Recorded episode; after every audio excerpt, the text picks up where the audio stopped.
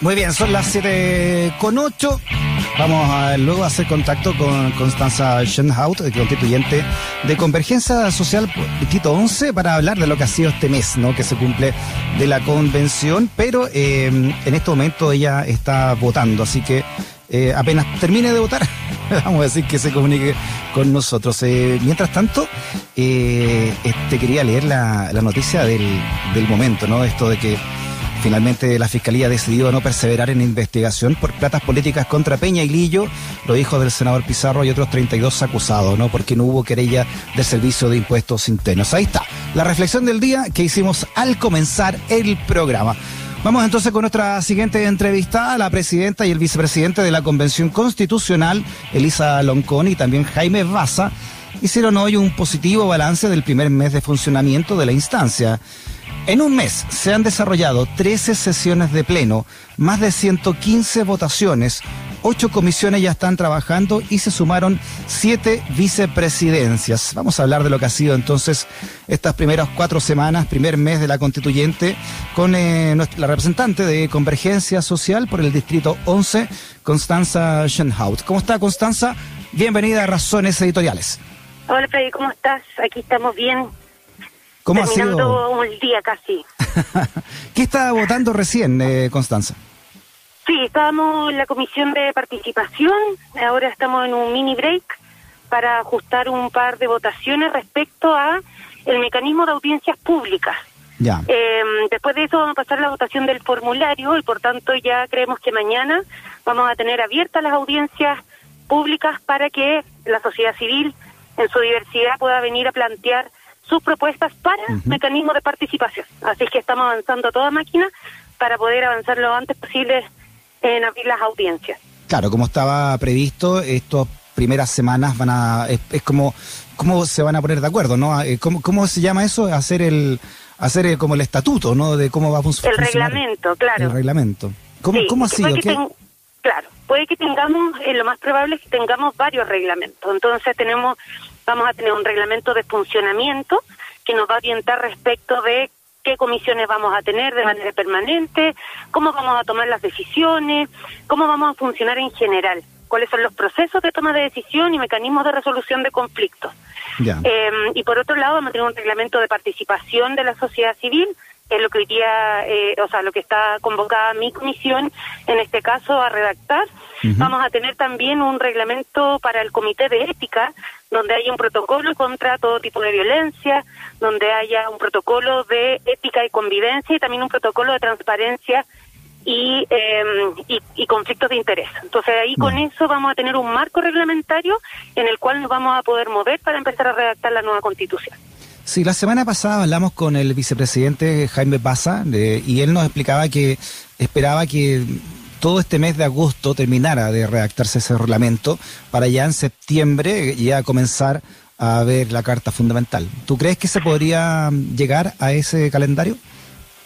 Yo creo que, bueno, ese es el mandato que tenemos porque estas comisiones en las que estamos trabajando ahora son provisorias y tienen el mandato de presentar estas propuestas de reglamento en el plazo de 30 días. Por tanto, dentro del mes de agosto, unas comisiones un poquito antes, otras más al final, porque nos constituimos con una semana de diferencia más o menos, tenemos que entregar esas propuestas. Ahí van a pasar al Pleno, donde vamos a tener que sancionarlas, y por tanto, en septiembre ya deberíamos estar discutiendo eh, la nueva constitución con este marco reglamentario que estamos trabajando ahora durante agosto. Estamos hablando con Constanza Schenhaut, constituyente de la Convergencia Social por el Distrito 11. ¿Qué, es lo que más te ha llamado la atención, eh, Constanza, de este primer mes, no? Una mm, tan variada convención, 155 personas, pueblos originarios, paritaria, etcétera, ¿no? ¿Qué, qué ha sido lo más fácil, pero también lo más difícil de estas cuatro semanas? Uy, no sé, yo creo que ha sido cada día una especie, o cada semana, una especie de carrusel de emociones, eh, donde a veces tenemos triunfos muy importantes, pero van seguidos a veces de algunos errores o algunas dificultades más bien. Entonces, es de todo un poquito. Ha sido difícil, honestamente, la falta de, de infraestructura eh, para el funcionamiento. Y yo creo que eso ha hecho que también estemos un poquito más cansados de lo que deberíamos, a veces avanzamos un poquito más lento, precisamente por estas faltas de infraestructura. Sin ir más lejos, hoy día en mi comisión estamos trabajando en un salón que no tiene habilitado el sistema de votación eh, simultánea, entonces cada votación tenemos que hacerla nominal, es decir, cada uno tiene que manifestar su, su preferencia y por lo tanto nos demoramos el doble o el triple de lo que deberíamos si es que tuviésemos esa infraestructura establecida. Mm. Tampoco tenemos mucha, o sea, no tenemos oficinas propias, entonces también ha sido difícil poder recepcionar a la ciudadanía porque tiene todo un sistema de control eh, y de restricciones. Entonces eso mm. lo ha hecho un poquito difícil, eh, pero creo que también ah, como en lo positivo ha ido fluyendo muy bien la disposición de la mayoría de la convención de hacer que esto avance y de poner a disposición nuestras trayectorias, nuestros conocimientos, que somos todos muy, muy diversos y diversas, para que esto avance. Y creo que eso también nos llega, nos hace pensar en estos 30 días que llevamos ya de trabajo, un balance positivo respecto de lo que ha sido este mes, que ya echamos a andar la máquina y ya estamos todos y todas encaminadas. ¿Por qué tanta demora? ¿Qué, ¿Qué, pasó con el Palacio Pereira finalmente? ¿Por qué están ahí en el ex Congreso? Lo que pasa es que el ex Congreso es el que, comillas, habilitaron para las sesiones del Pleno y de las comisiones. ¿Ya? Y el Palacio Pereira están como, digamos, las oficinas colectivas, que son rotativas y que son como cowork. Ya. Eh, pero no estamos tan cerca, igual está como a 10 minutos caminando un edificio del otro. Entonces, es complejo, por ejemplo, que nuestros asesores estén a 10 minutos de donde nosotros estamos sesionando en caso de que necesitemos, por ejemplo, una, eh, una indicación, un documento eh, o cualquier cosa. Entonces, en general, nos hemos concentrado mucho más acá en el trabajo que donde sesionamos y eh, en ese sentido el Palacio Pereira ha sido, o sea, lo usamos cuando no estamos sesionando, pero ahí hay como una dificultad de, de sintonía de los espacios donde estamos y que es mm. algo que vamos a tener que resolver a través de estas comisiones, en particular la de presupuesto y administración interior, así como la de reglamento. ¿Cómo se explica tanta demora, no? Más allá de la pandemia, esto se venía hablando de meses. ¿Por qué aún no, no está todo con el rigor que debió haber estado, crees tú? Bueno, yo soy bastante crítica y creo que eso ha sido un posicionamiento general de la Convención respecto de la deficiencia y a estas alturas yo diría negligencia del Ejecutivo en términos de implementar las condiciones para el funcionamiento de la convención, que era un mandato que tiene por constitución, por leyes y reglamentos, eh, y que sabiendo todos cuándo era el día en que iniciaba la convención, no estaban todas las cosas listas. Yo todavía recuerdo que el día uno de la sesión estaban entrando eh, camionetas y con trabajadores cargando las los televisores a través de los cuales teníamos que conectarnos entre salas. Entonces, evidentemente aquí hubo un retraso desde mi perspectiva negligente. Ha sido muy difícil tratar de llegar a soluciones con un gobierno que de por medio sale con declaraciones públicas diciendo que lo hacemos mal, imputando cuestiones que muchas veces faltan a la verdad a la mesa de la convención, eh, en vez de ser un gobierno, en particular el, secretario general de la presidencia, que esté a disposición de resolverlo. Hay un montón de licitaciones que también estamos revisando, que llevó adelante el Ejecutivo y que donde se gastó mucho dinero y que finalmente miramos y no es como que hayan resuelto el problema.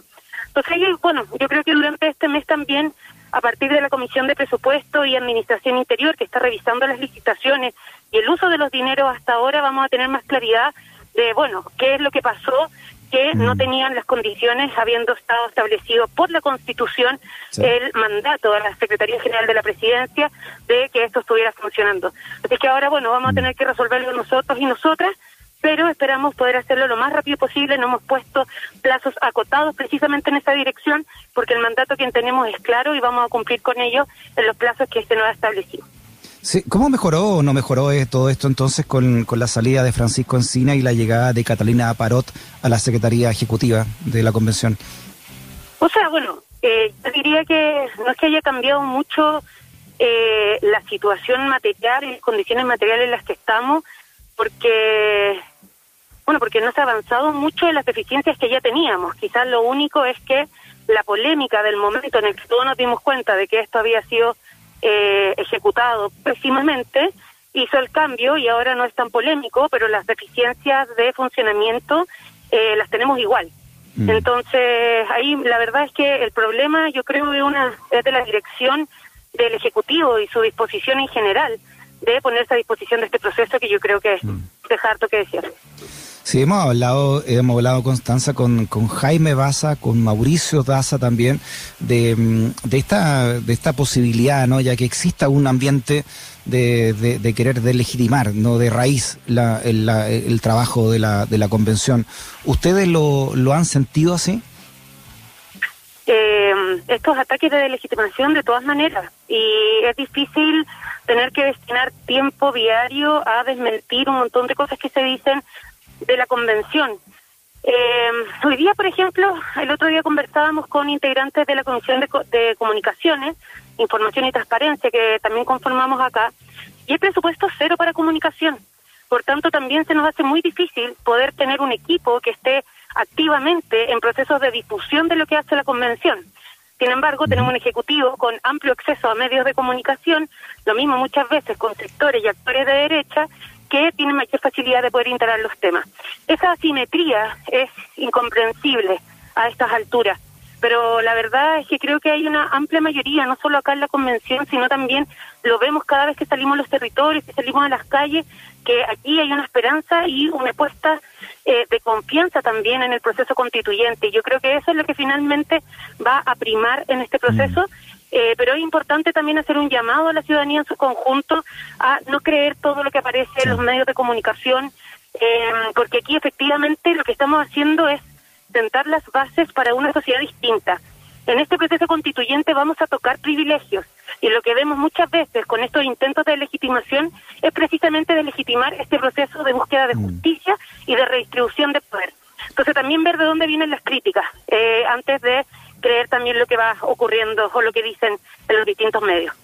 Sí, ahora analizándolo en términos comunicacionales, ellos apuntan a un, a un ABC, ¿no? De, tienen ciertos personajes que son gatilleros de conflicto dentro de la convención y esos conflictos los rebotan en los medios poderosos, medios afines al statu quo, ¿no? Eh, y, van dirigidos estos gatilleros precisamente contra las autoridades de la convención, ¿no? Elisa Loncón, Jaime Baza, etcétera, ¿no? Sí, de todas maneras, y ha sido eh, también bastante tenso a veces tener que escuchar tanto discurso de odio. Creo que hay un sector también que tiene serios desconocimientos respecto de estándares internacionales de derechos humanos. Por ejemplo, cada vez que se cuestiona el uso de las lenguas originarias por los representantes de los pueblos originarios, que es un estándar internacional, es un derecho humano, el derecho lingüístico.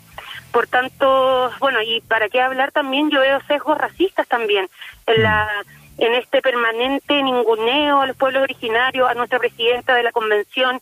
Entonces creo que ahí también hay un ejercicio que hacer y yo creo que el Comité de Ética también va a cumplir un rol relevante en establecer marcos claros respecto a tolerancia cero a la violencia y los discursos de odio dentro de la convención, que son estándares mínimos para la convivencia y el trabajo en un diálogo fructífero. Claro, el ABC también, eh, y lo, lo indica la historia política, es tratar de hacer caer en provocación al, al rival, ¿no? Y, ocupar esa provocación también como un, arma eh, comunicacional en contra de quien se siente perjudicado. Claro, porque al final también está este intento de llevarnos al barro, ¿no? Que al final estemos todos tirándonos de las mechas. Pero yo creo que aquí las fuerzas democráticas y quienes queremos que este proceso avance, hemos también sido cautelosos respecto de eso eh, y nos hemos dedicado a hacer el trabajo, a tratar de comunicar lo mejor posible lo que estamos haciendo y empujar esta convención hacia adelante a pesar de las dificultades materiales que tenemos. Sí, más allá de, lo, de, estos gatilladores eh, eh, evidentes, ¿no? que no vale la pena ni siquiera nombrarlos, que están en la, en la convención, eh, ¿ves tú en, en de la derecha eh, voces o, con más ganas de dialogar, de conversar, de escribir en conjunto una, una constitución?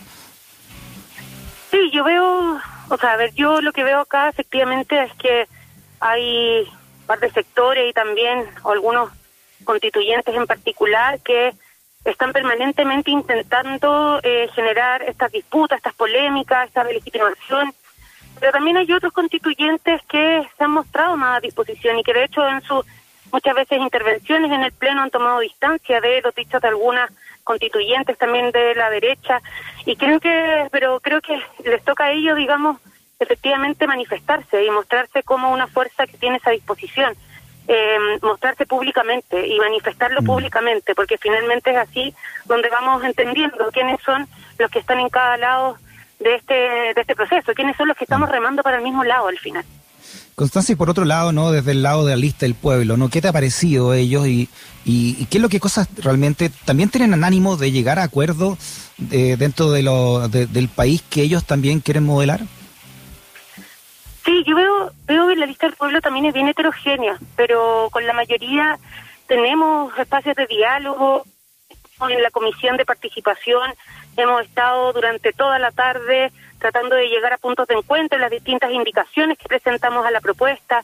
Hay disposiciones a conversación. Yo creo que, por eso digo, creo que hay una gran mayoría en la convención que quiere empujar las transformaciones que Chile ha venido exigiendo hace años y que quiere que este proceso funcione. Hoy día lo estamos haciendo funcionar en temas concretos, eh, empujando que las comisiones avancen, que se abran las audiencias públicas. Eh, y por tanto creo que eso es lo más valioso y eso lo encontramos, digamos, en toda la diversidad de las fuerzas de la prueba que están presentes acá en la convención. Mm. Por último, Constanza, a ver si podemos entonces profundizar un poco más en la Comisión de Participación Popular, ¿no? que tú formas parte, porque es, muy interesante, ¿no? Cómo la convención también se abre a, recibir todo tipo, ¿no? De, también de ideas que puedan llegar de la ciudadanía. Así es. Eh, que hoy día estamos en una etapa para recibir las propuestas sobre mecanismos de participación, sobre metodologías de participación, no sobre el fondo todavía. Precisamente para que tengamos una estructura y un proceso en el cual cuando empecemos a discutir sobre agua, sobre sistema de pensiones, sobre salud, sobre medio ambiente, existan efectivamente mecanismos donde la ciudadanía y la sociedad civil en general se pueda manifestar. Y creo que lo que hemos hecho en particular es poner un énfasis importante en materia de inclusión. Eh, aquí sabemos que tenemos una democracia primero tutelada por la constitución del 80, que además ha excluido sectores eh, permanentemente excluidos, valga la redundancia. Y por eso hoy día poner el énfasis en que las personas privadas de libertad, las personas migrantes, niños, niñas y adolescentes, personas adultas mayores, personas con discapacidad, cuidadoras, tengan voz en este proceso. Eh, y eso requiere también pensar mecanismos diferenciados de participación para que participen quienes han estado organizados hace años, pero que también que participen quienes no han tenido voz hasta ahora, quienes todavía no encuentran su espacio de organización o de encuentro con otros y otras. Y entonces ahí tenemos un desafío importante que llevar adelante y bueno, en eso estamos en este momento. ¿Y cuándo crees tú que va a estar listo ese mecanismo para...? Porque está muy, muy interesante. Sí, tenemos 30 días y ya nos quedan como 25, así que trabajando a toda máquina para que eso esté esté listo en el plazo establecido. Bueno, Constanza, felicitaciones ¿no? por todo lo avanzado, ¿no? Y como tú dices, eh, a cabeza gacha nomás y a seguir y no, hacerle caso a, a, los ladridos, ¿no? Y Así eh, es, trabajar como hormiguita, que vamos a construir finalmente la hormiguera. Muy bien, Constanza Schenhaut, constituyente de Convergencia Social por el Distrito 11. Constanza, un abrazo grande, que esté bien. Un abrazo, igual que esté muy bien. Chao. Chao. Tenemos